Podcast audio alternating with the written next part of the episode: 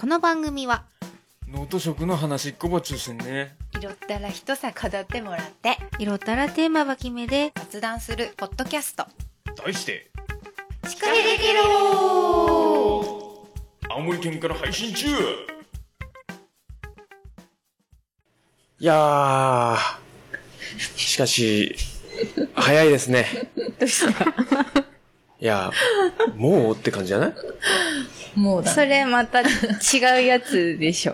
い や、ほら、加速するっていうじあのー、年末に向けて？ゃん。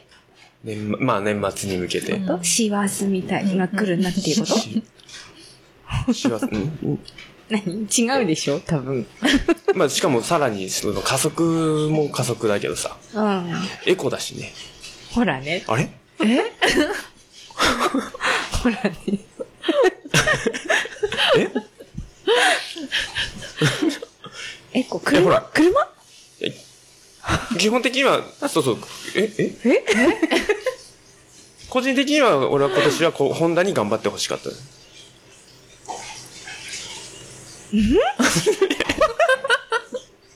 え？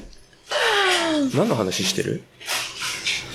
どれかなって探っているとこいや、もう、今話題の、今話題のニュースですよ。ろホンダに頑張って欲しかった。毎年、この時期。に毎年この時行われている、え？今年の、あの、2020年、うん。グリーンカーオブザイヤーが発表されたっていう。え？毎年待ってんの？いや、今年、ほら、トヨタがね、トヨタのカローラが受賞しまし、取ってたんだ。さすがだなっていうね。え？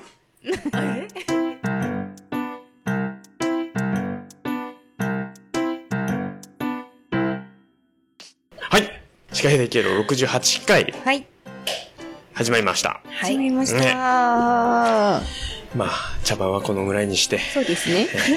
もう、もう12月ですよ。ううん。んあっという間だったな。毎年言うけどね。いや、それこそ本当に加速しすぎでしょって思うんだけど。加、速してる感ある？してるどころかもう、しうん。あえ？って感じなんだけど、本当。へー。今年夏あった？あったよ 海一回も行かなかったし。さ。ああー行ってないかも。あれ？だって、ついこの間、しじみ取りに行って今年はすげえいっぱい取ろうって、ん。しじみ取りに行ったのが、ーうん。7月上旬で、うん。ついこの間だよ。昨日みたいなもんだよ。ね。うん。ちょっとさ、ねえ今年でもなんか私割となんか長かったよ。あ、本当に？いつもよりなんか長く感じた。うん。なんでなんでかわかんないけど。うん。年々ね、うん。加速じゃないよ、もう。乗り物変わってるよ。いいいいことだよねきっと。いいこといい意な？のかな味じゃない？いろんなこうチャレンジがあったりとかあ、まあね。うんまあね。うんあ、いいね、いいね、いいね。そうそうそう、話の流れがいいですね。そうそうそうそう。チャレンジだよ。うんチャレンジですよ。ねちゃん今年ねいろいろチャレンジの年だねそうそうそう。うんまあ今年っていうかもうそうだね今に来てっていう話なんだけど。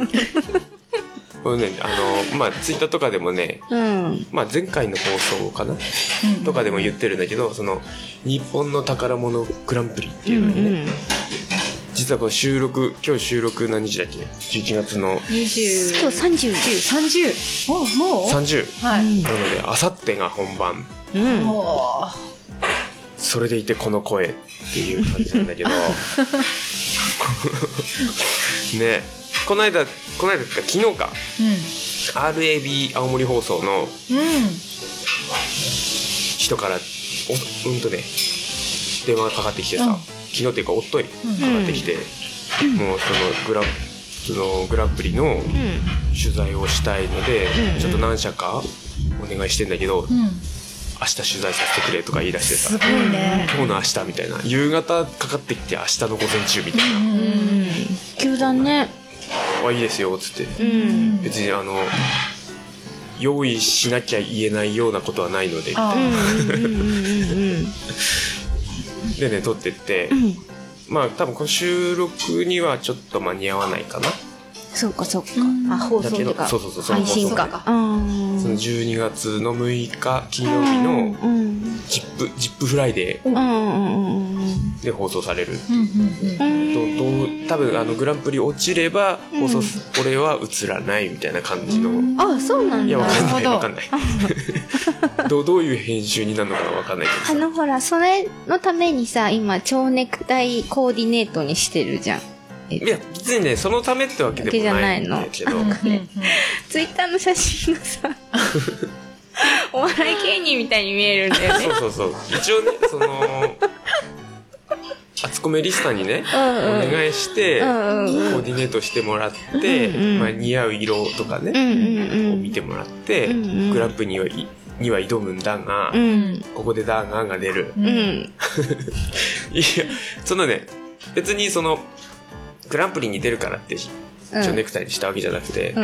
一応ね、トレードマークを、うんオーバーオールのうん。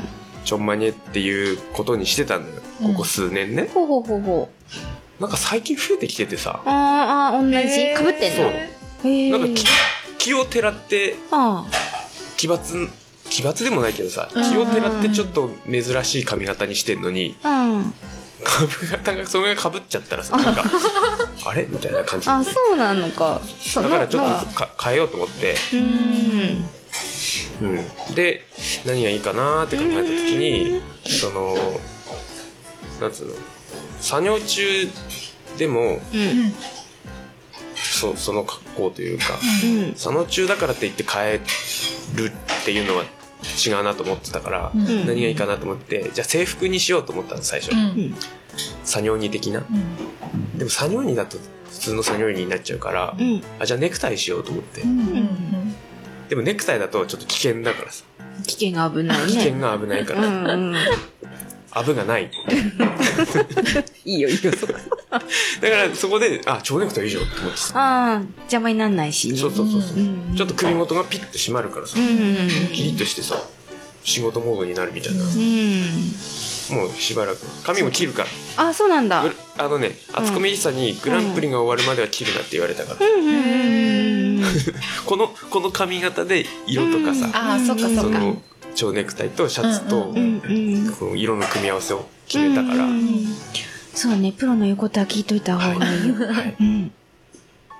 そうでもさ、うん。一応ね、そのグランプリが、うん。うんと、12月の、うーんと、2日かな、にうん青森県大会があって、うん。それで勝つと、翌週末のうん。12月の14だか15に全国大会があって、それにグランプリ取ると、うん。今度2月にね、シンガポールで世界大会が、へまあ、そこまででいけるとは思ってないけど、うん正直。で、でも県から全国大会のスケジュールが結構タイトなんだね。そうそうすぐなんだね。そういや他の県はさもうちょっと早かったりするんだよああ、10そっ月とか。自治体で違うのかそう。そうそう県大会がね2日が青森県で確かうん3日が岩手とか、ああ、へえ。東北がちょっとこんトントントンってうんうんうん。そうなんだね。うーん。そんな感じですよだからねうん。ちょっとねうん。あまり言いたくないんだけどさうん。忙しい顔がね、顔がね、疲れてる。まずいよねそう。ちょっとこの2日は寝ようと思ってるんだけどさあの、うんなんかあったかいアイマスクとかして、あいいねちゃんとそう目がさ、開くようにしとく。いいね目力。目力ねうん。気をつけます頑張ってね。頑張る頑張る、うんうん。楽応援してるよ。キラキラせずにね キーワードね。キーワードはキラキラしないそうね。むしろドロドロうんドロドロ熱い感じうんう。ざい感うじ、ん、わかるよ。はいはい、いってらっしゃいませ。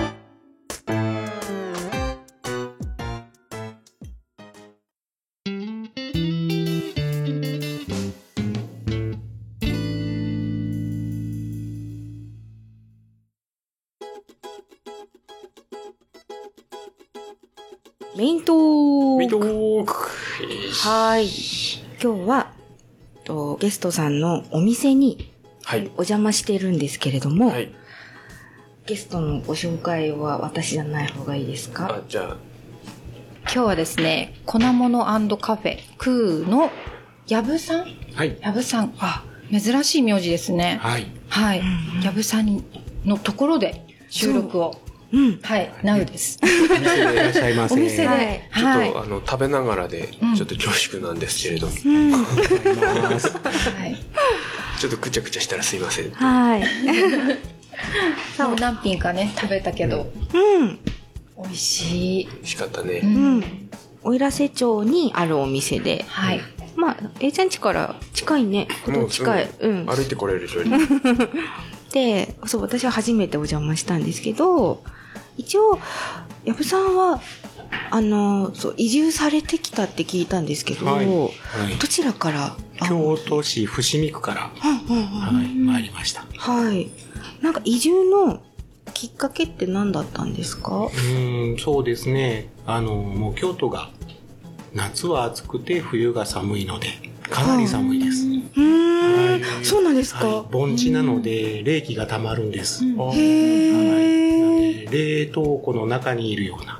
気温的にはどのくらいまで行くんですか？基本的には氷点下1度、0度1度なんですけど、うんうん、あのー建物が結局夏が40度近くまで上がっちゃうんで、うーん、ええあの隙間がいっぱい隙間風円の下が高くてうん風通しが良くってっていう作りの母屋なのでうん逆を言えば冬場冷気が家の中に入ってくる、なるほど。はい、っていうところなので、涼しくて冬寒いんですね。そうなんか意外です。冬寒いっていうイメージがあんまりないかもね。ない、うん。ああでも俺結構都会は冬寒いっていうイメージある、あ本その暖房当器具がない。そう。ストーブとうん2つしかないそう石油ストーブと、そっか、まあまあ今はエアコンもねあったりしますけど、なるほど。逆にそうお家が結局気密性のあるお家ではないのでっていうことなんですね、うんうんあー伏見区ってあの伏見稲荷とかそうです我が家は伏見稲荷から歩いて10分ぐらいのとこああ、うん。何回か行って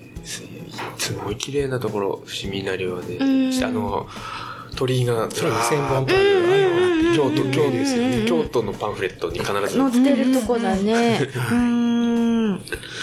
そこから、はい、春ははいやってまはいいりました。そうなんです。そうそう、はい。そうなんでなんでまたと思って。うん、でまあそういうこともあったんですけど、結局その仕事、うん。あの電鉄の駅員をやってたんですけども、あそうなんでそこがまあ一区切りつくタイミングと、うん。でまあ、えー今後のそうん。の、再度働いていくうん。ことと、うん。で自分がまあ年を取っていくうん。っていうところと、えーそのあたりをいろいろと考えるとちょっと京都じゃ住みにくいなあー。であの観光客さんがかなり多いので、はい。あの公共交通機関もいつもラッシュみたいな感じになってます、なんで買い物行くのも大変、うんでどっか街中に出ていくのも大変、うんうん。考えてでまあねあの四季もやっぱりもうだいぶ乱れてきてる、うんうんうんうん。この温暖化って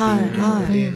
えーなので本当にこうどういうんでしょうかね。アミューズメントパークに住むのはちょっともう大変かなっていうような、えー感じにもなってきたので。でまあ長男が、うん。あの自衛隊で、はい。あのこちらの方で勤務してるのであそうなんですね。えーあのそんなんだったらもうこっちいいよっていう一言で、あそうご長男のじゃあ。へええーなんで、えーそれをまあまあ信じて、はい。まあ、家内はね、あのうん生まれも育ちも京都人なので、うん。はい。まさか京都を出るなんてって思ってたみたいなんですけど、しかも本州最北端にっていう。本当もう端っこもいいところっていうかね。私がねあの母親が秋田なので、ああえーあそうなんですね。えーまあまあ何回かははい秋田までははい。幼少の頃とか、させてはいただいたんですけど、はい。そこから先は、うんうんえー2階の土地。へえじゃあその息子さんがこっちがいいよっておっしゃってたのってそうです。どういうところが？うん、やっぱりねその四季がちゃんとある、ううんん。っていうことと食べ物が美味しい、うん。であの人が皆さんおせっかいなぐらい、人がいい。あ、田舎あるある。っていうところで、えーただその私たちもねその関西から東北っていうと、うんうんうん。一番何をこう考えるかっていうと言葉の問題。でねやっぱり東北でもその最北端の青森で、でよくテレビとかで見てると津軽弁で、はい。ねあの何を字幕が。そうですね字幕が出てもうなんなんですか？あのフランス語っぽいようなイントネーションでっていうので、筆談でお会話をしなきゃいけないのかなイメージだったんね。そこまでなんだね。うんあの、わかんない記号で書くじゃないですか、あの、ええ喋り。そうそうそう、あの、ゴニョゴニョっうんて。目印とかそう、アットマークとかね、パーセントとかあれね。は津軽です。いや、ひどくない。実際そううん。確かに。ね、だからそれを心配したのと、でもう一つはやっぱりその友達ね京都の友達が一番言ってたのは、うんうん。その冬の寒さ、うんうんすごいんだってよ。青森は、うんうんうん。本州では一番積雪量があってね、うん。青森市内がすごいのって言われて。でそれもでもね、青森市、あの、スカあ、ユ十和田市になるのか、一応十和田市になるニュースとかになるところがすごいもうそうあそこ地形がそうさせるんですよね。うん。真ん中に、に日本州の真ん中にうん。山があるんで、うん全部、あの、雲が北に北上してくるんで、たまり場なんですよね。ん。だからそれをね友達がうんうん。いやー、青森はそんなそうです。雪深いとこだから、雪かきは大変だし、でみんなこう、ゆきんこちゃんみたいな格好で歩いてるんだよっていうもんですから、そうかな。外人が忍者が、日本に忍者がいるっていうやつ。っていろいろ、そうそう、こういう。の。バラの。えー。で、バラ靴履いて、でみんなモコモコして歩いて。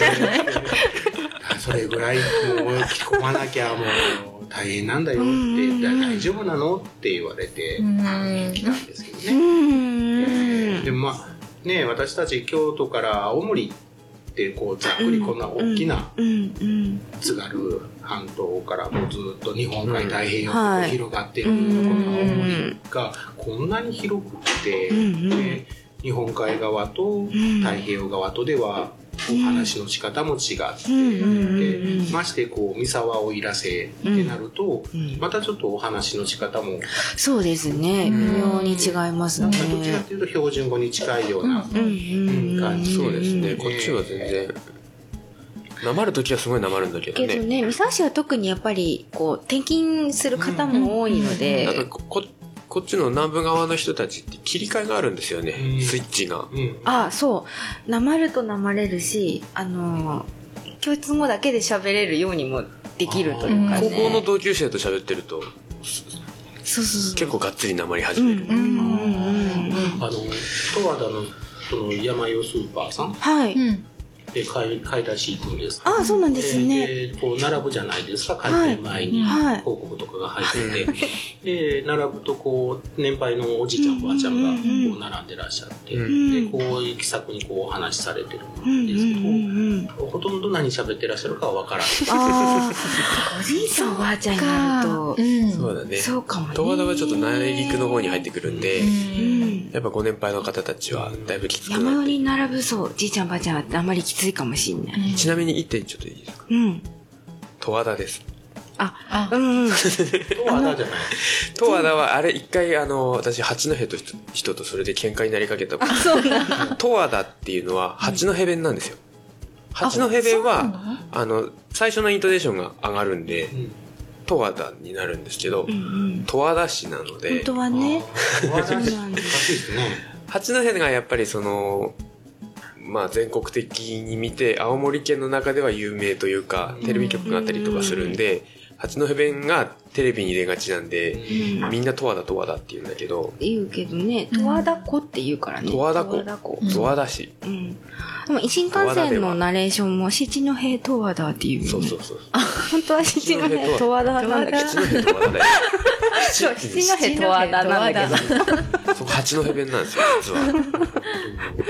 でもそうですね。でも関西のにでも十和田って言いますね。そうなんですよね。そこが八戸弁が広がっちゃってて。ああ、そうなんですね。十和田市に住んでる人で十和田っていう人いないです。うん。不思議な現象なんですよ、ね。不思議な現象なんですそうだねでも全国ニュースもさ、十和田って言うんだよね。でも十和田市って言うんだよね。そうなの。市がつくあ、と。市がつくと、十和田市。うん難しいですね。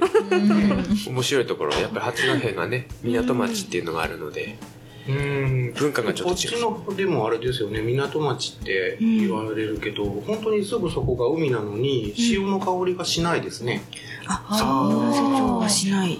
三沢市の本当海の方に行かないとしない。しないですねでも本当に車で5分10分でうんうんうん海岸線のとこには出れるのに、うん海の香りが漂ってこないっていうのがあの、すごい春先5月、6月、7月上旬ぐらいがうん。海の香りがすするはずです。っていうのも、その時期に山瀬が吹くんですよ。あーそうだね山うんうんうん。匂いがちょっと、うって時は確かに八戸とか行くと山瀬結構瀬ねうんきつめの潮の香りがうんしますね。それ以外は逆に言うと、山瀬が吹いてないのでう、ん海側に向かって吹くんですよ。山から海に向かって。うんうんうん面白いなぁと思って、まあとにかくあの関西のねあの辺のこう県の密集具合に比べると東北って1個の県がうんでっかいじゃないですか、うん。だから、うん、そうね。そうそうこっちからすると車で1時間も走ったらもう隣の県とかその隣の県に行けるっていう想像が多分住んでみないとあまりこう飛脚文化みたいのがうんわかんないんですけど NHK の天気予報がね、それを物語ってるよね。うん。うんうんうん。細かいです東京から仙台っていきなり札幌に行くんで、うん。仙台と札幌間で、東京大阪間より長いですからね。飛ばされた。うん。せめて、盛岡ぐらい入れてほしかった。そうだね。確かにね。逆思うんですね私なんかは高校で初めて修学旅行で京都にお邪魔したので、1時間に1本バスがあるかないかっていうところで育ったので、10分に1回バスが来るじゃないですか、京都市内っ1て時。間に1本は都会だよ。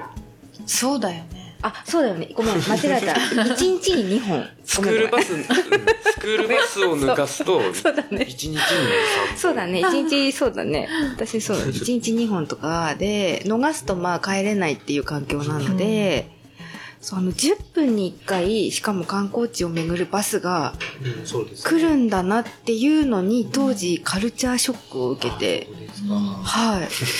すごい京都って思いました。車の免許が持ってても車を持ってない人間が多いんです京都。うーん。うんうんうちの家内もそうなんですよ。免許は持ってるんですけど車乗れない。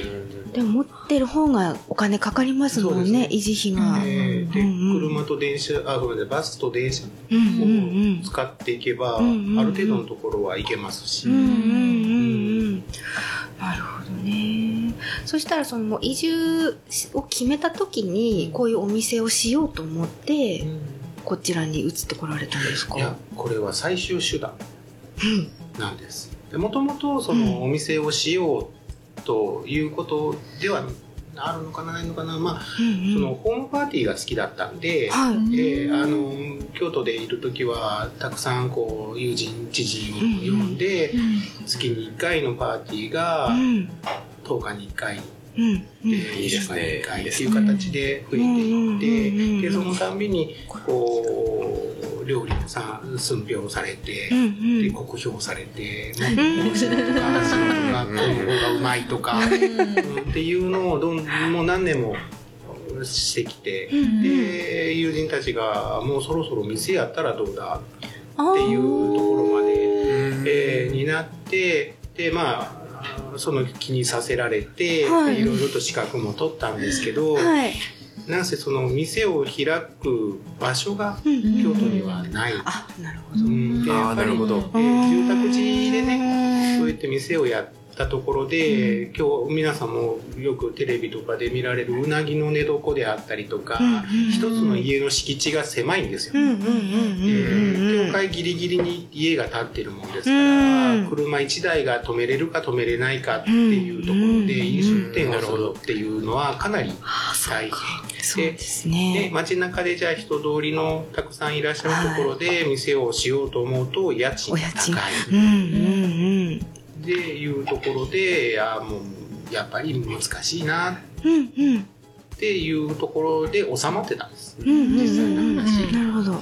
だけど、条例とかも厳しいって言いますそうですね。うんあの感条例ええね、いろいろありますしね。で京都が、京都で飲食やるってなると、保険のその、ところも、やっぱり保険証も厳しいっはい。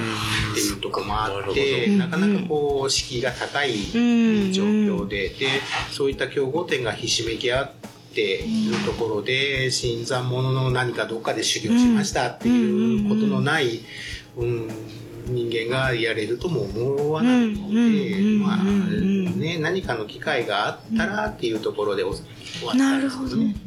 でこっちに引っ越してきて、んでこの年代年齢になって仕事を探すっ。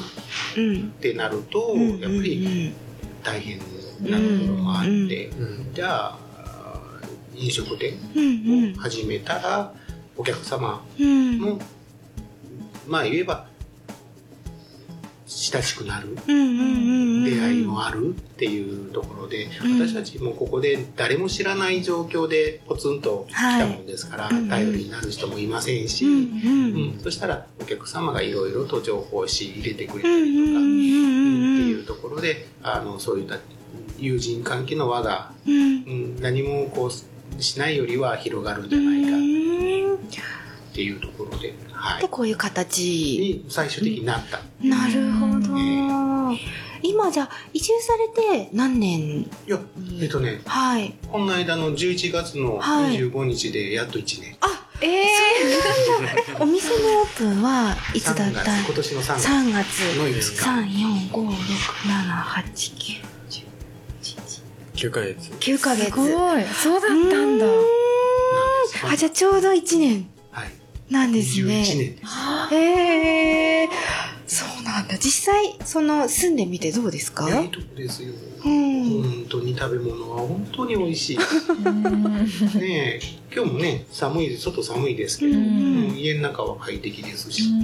もう家の作りが全然違うし違うねだから、何も苦がない。うん。で、買い物行くって言ってもね、うん。車まで。だけですよね。そうそうドアトゥ歩かードアってやないから。そうねで車、駐車場置いたらお店までぐらいしか外気に触れないのだから不健康とか言われるんで、そうあんまりはつドアトゥードアってやつね本当歩かないいうん。でも9ヶ月経って、じゃあお店はやってよかったなとかって思われ。ますか？若いさんとも出会えてますし。うーん。ねよかったね。ね 家の近くに結構困るんですよそのなんか家族で、なんか例えばどっか行ってちょっと夜遅くなったりとか、まあ昼とかかなうん昼が多,、いかな昼ポンと時間空いた時にお昼ご飯じゃあ何食べようかってなった時に、うん。チェーン店はやっぱり、うんあのいそこそこあるんだけど、うん。うん。うん。チェーン店行くのもね、うんっていう、でレストランちょっとレストラン行こうと思うと結構お高い店になっちゃうし、カフェだと全然満足できないし、みたいなところでポンとこう家のすぐ近くにに、ちょうどいいライン。できてくれたんで、子供も好きだしね。そうそうそう。なんかさ、あの、知人が、やっぱ学校の周りが、はい。な、こういうのがなかったから、暗くなった時に明かりがついてるお店があると、うん。なんかあった時に、あの、そこにちょっと、そううん、駆け込みなさいって言えるから、うん。それがすごく良かったって言ってる。お友達がいて、ね子供110番の家ってどうやったらなれるんだろうっていつもはい。かないと。ああ、そうなんですかね。110番の家したいのにねって言ってるんですけどね。警察署かな。警察なのあれは。あれ何になる？学校役とか場じゃないかな役場じゃない？教育委員会？警察じゃないよねきっとね、うん。それがね、またそこの入り口のとこに貼ってあったら、うん。ね、何かあった時子供たちも入りやすいし。声かけやすいですもんうん。ね。本当に目の前が学校なんでうね、ん。えーでもなんか、映ってよかったって言ってもらえるのは素直に嬉しいです。だから関西の人間がどうして来ないのかな。で、まあ、あの、自衛官さんとか、うんあの、原燃さんとか、ね、で転勤されたりっていう方は関西の方多いですけど、うんあのお客様でもやっぱり関西からここが気に入って定住してるっていう年配の方もたくさんいらっしゃって、うん。でやっぱりその関西皆さんが知ってるその大阪食い倒れ京都の木倒れっていうぐらい、うん。食文化にうるさい関西人がどうしてこの青森の食材に手を出さないのか、青森の人は東京ばっかりに食材をうんアピールして関西に売り込まないのか、送料の問題がうんでもそれを上乗せしても一時買いますよ。ぐらい魅力があります買わないんですよ。それが。それ美味しいのを知らない。でですすよい。やだから送料が今上がっちゃって実はその内側結構もろにあのその送料値上がりの煽り受けててうん。やっぱりあのうちは少量多品目なんであのちっちゃいお店とのや取引が多いんですよ、うんそうなるとやっぱり送料で1200円とか1300円とかになってくるともうちょっと厳しいっていう。うん。まあねそのどこにこう視点を置くかっていうところはもちろんあると思うんですけどそのあの高級な料料理屋さん、うん。料理屋さんに卸すのか、うそれんともその私たちみたいなこうん。のリーズナブルな値段設定してるお店に売り込むかっていうところがあるとは思うんです。でもそのいかんせんそのその、まあ、もちろんその経営する人間としては、その商品がうんあの安いに越したことはない、うん良い良い商品が安くで手に入るのは越したことはないっていうのは分かるんですけど、じゃあなぜ大間のマグロがうんこれほどまでに全国シェアになってるか、うん、あのーどうしても関西の人間っていうのはそのメディアのそういったところにもすごく敏感に反応はするとは思うんですけど、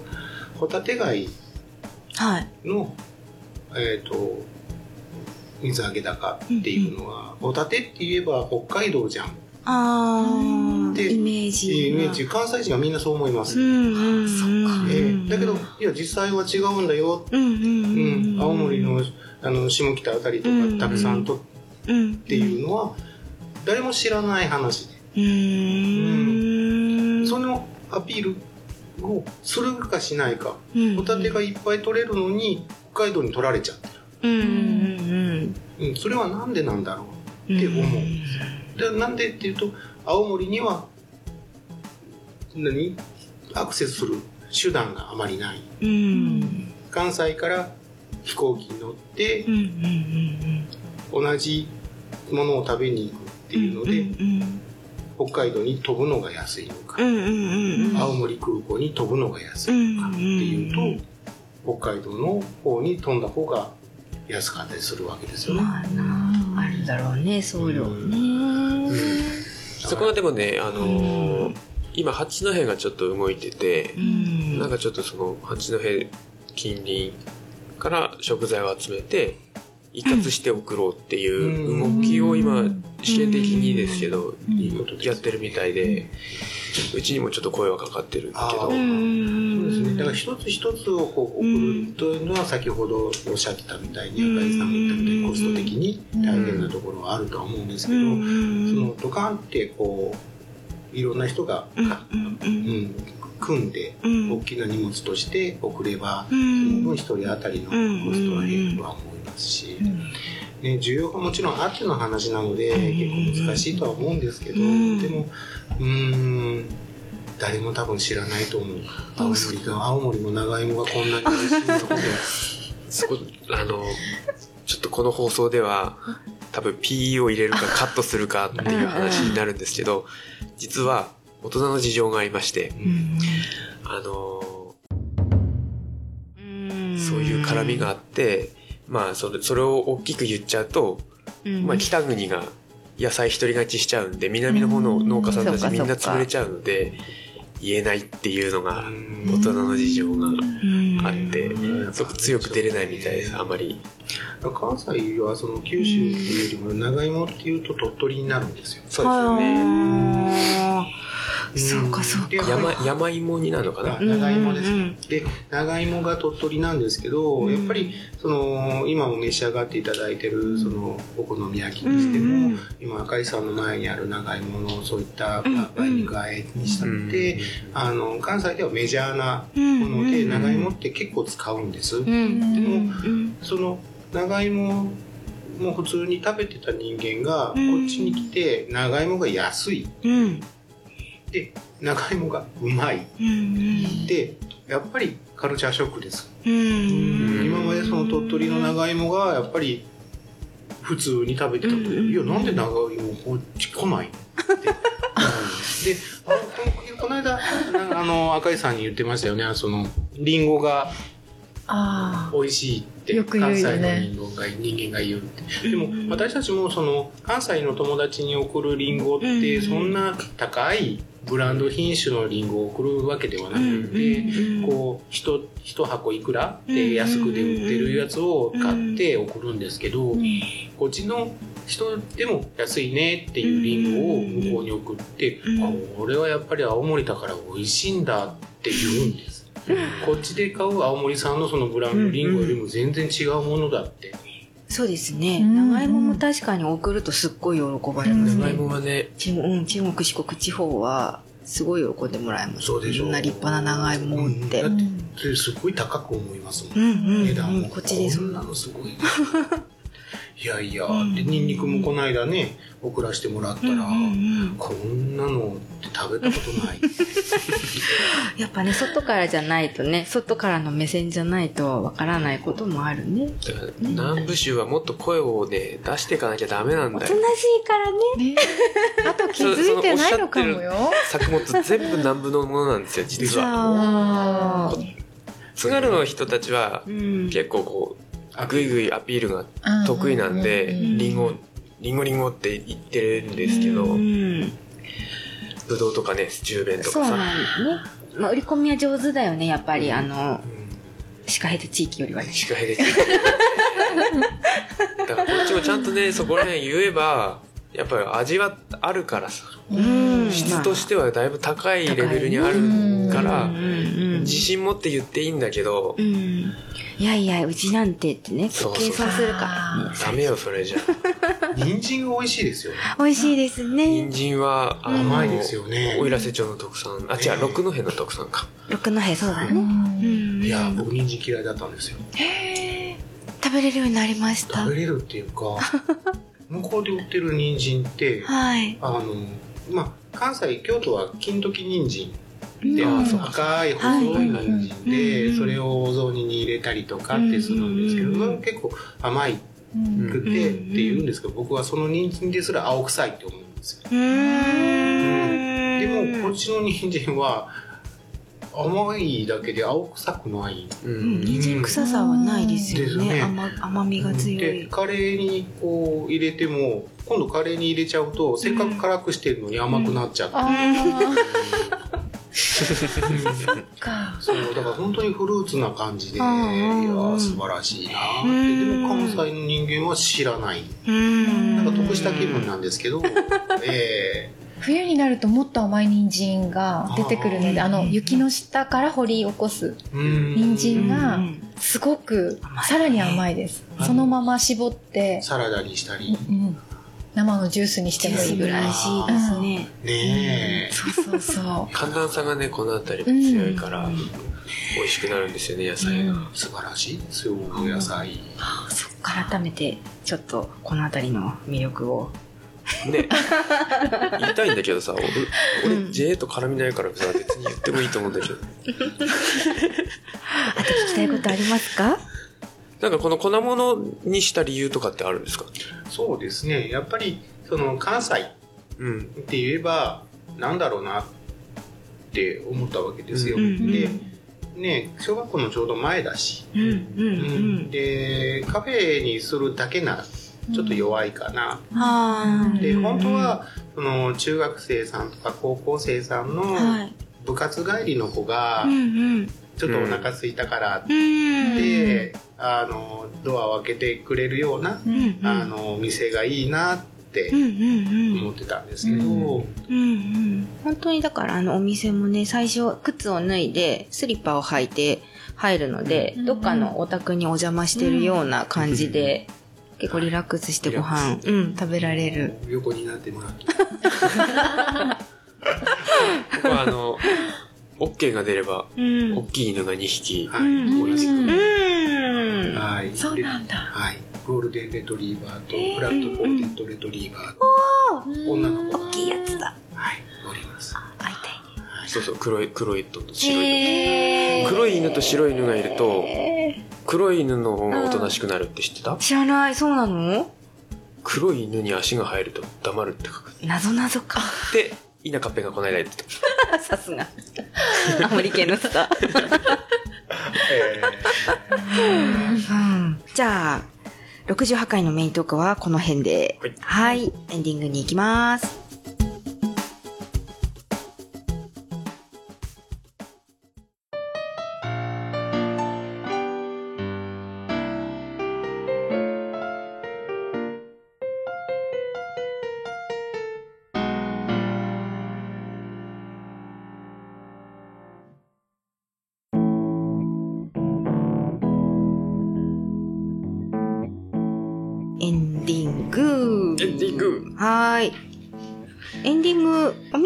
っとね、場所をご紹介しておこうかなと思うんですけど、わかりやすく言うと、木下小学校？うん。そうだね。まあでも聞いてる人は多分ねそうだね。住所は、あれ、Google マップとかに載ってますか？うんうん。じゃあもうみ、おいらせ町、うん。粉物カフェクーで。うん、COO、そう。ひにょひにょ。なんていうの？伸ばし、波、波伸ばし。で、クーと読みますね。はい。あれ、そういえばこのお店の名前のきあの由来を聞いてなかったそうだうね。ん。いや、うちの犬の名前なんです。あ、あ、クーちゃん？あの、クレアとオレオで、クレア氏とオレオの、へー。はい、なんですけど、なんかこっちの表現では食べることうん。そうですねうんうんううん。ていう、食べるっていう教えてて、あ、面白い、重なってる。はい。ああ。なるほど。そう、食う、本当食べる方が由来かって勝手にね、うんうんうん思ってた。ワンちゃんの名前なんですもね。ともとはドッグカフェしたかったんですけど、かなわあかなわなかった。はいはい。はい、やっぱり苦手な方もね、そうですいらっしゃいますからうね。んうん。そこそこ大きいですしね。そうですね。だし苦手な方をベースに、はい。えーなんで、えー誰もいらっしゃらなくて、うんうんで、ワンコがっていうんであれば、うんあの、おろしてうん。触っていただけますし、あの、今見たいんですけどっておっしゃったら、うん他のお席の方うん。といいですかっておうん聞きしてから、うん OK 出ればおろせますし、うん。くんくん言ってるもんね、今ね。言ってる言ってる。これ聞こえる。ささっきほら、黒い方がおとなしいって言ったでしょ？ここのは白い方がおとなしい。白いのはやばいです。女の子が小さい子泣かしちゃうんで、ぐいぐい、ぐいぐい。いや、なんつうの、本人は悪気なわく、わ遊ぼうと思ってそうそう近づいてぐいぐい来る。で、大きいんで、1歳なんですけど、もうんいや、かわいい。うそう、ゴゴールデンの7歳を越しちゃって、ウェーっていう感じなんです。わーってきちゃうんで、で、わーってきて肩に手を置いて、顔をしきりに舐め舐めて、うちのね、1歳の息子がね、その白い方に寝そべって、あ、大好きなんだ。枕にして、枕に。かわいい。はい。ちょっとね、通りから少し小学校の方に入ってきて、そうだね。うん。うん。で、左側にあるんで。ングランドのグ鉄ランドの前前。うんうんうんうんはい。と思って来ていただければ。はい。と、じゃあ、業務連絡。業務連絡ね。あの、聞いてる方は、あれ？って思ってるかもしれないんですけど、うんと、本来は今日は、実は忘年会をやる予定だったんですが、ん。うん。ちょっと私が忙しくて、告知をするのを忘れておりまして。で、あのーちょっと人が集めれなかったので、まあ忘年会はやめてうん、新年会をしようと、はい。仕切り直しはい。っていうことで。で、一応もう日付が決まっています。うんうん。来年新年会なんで、20年の1月17日、うん。うんと、土曜日だっけ？金曜日金曜日だね。はい。1月17日金曜日の18時、午後6時からですね。これまた場所は人数を見てうんうん。決めたいなとはい思います。あと参加者のね、集まりやすいところっていう感じで決めたいい感じですね。ぜひぜひケロナをね、いっぱい呼びたい、できれば。そうだ農。家さんちょっと楽な時期でしょ。暇だべ暇だべよ。あれうんと一応考えてるのが、まあ、その、なんと雑雑談というか、談笑もなんだけど、クイズ大会やりたいなとうん。思ってます。うん。いろいろ。なんか商品も用意できれば。おーうんうんうんうん。その模様を。はい。その模様を配信もするかな？はい。ケロナーさん大募集。はい、募大集です。してケロ。ケロ。うん。それと、あの、今募集してるお便りテーマを一応ね、年内でっていうことで、今日は一応、ねあの、うんまだ募集のコールはしておこうと思うん年内ですでけど。一回うん、締め切りうん、うん。にしようとしま思いますす。ので、温めておいている方は、ぜひ送ってください。はい。はい。はい。お便りテーマ言っとく？はい。はい。誰から言っとく？私。あ、ミポリにしよはいはいはい。はい。はい。えっ、と、現在のメッセージテーマは3つ。はい。1、野菜の擬人化。はい自慢の野菜、好きな野菜のいいところや面白いところを擬人化して、シカヘデケロ。2、おすすめの場所と食。旅行先で行った素敵な場所やよく行く好きな場所など、その場所やその近くの食を絡めてシカヘデケロ。3、職業病と癖。こんな時、ついついやってしまう仕草や行動、口癖など、あなたの職業病や職業上やってしまう癖をシカヘデケロ。はい、この3つですね。はい。はい。えーっと、アドレスも言っとこうか。う。もうそのまま。はい。うんうん。で、メッセージテーマの他に過去の配信についてやこんな話が聞きたい、これってどうなの？などなど皆様からの声もぜひお寄せください。はい。メールアドレスはシカヘデ at gmail.com です。shikahede at gmail.com Facebook ページとブログ、Twitter もありますので、シカヘデケロで検索してみてください。はい。はい。いや、なんか、人のお店にお邪魔してが2回目だよね。川越さんに続き。あ、そうだね。うんうんうんだから、なんか新鮮。今回はね、あの、ちゃんと収録機材をセッティングしてやってるから、多分聞ける、聞きづらいの音質だよね。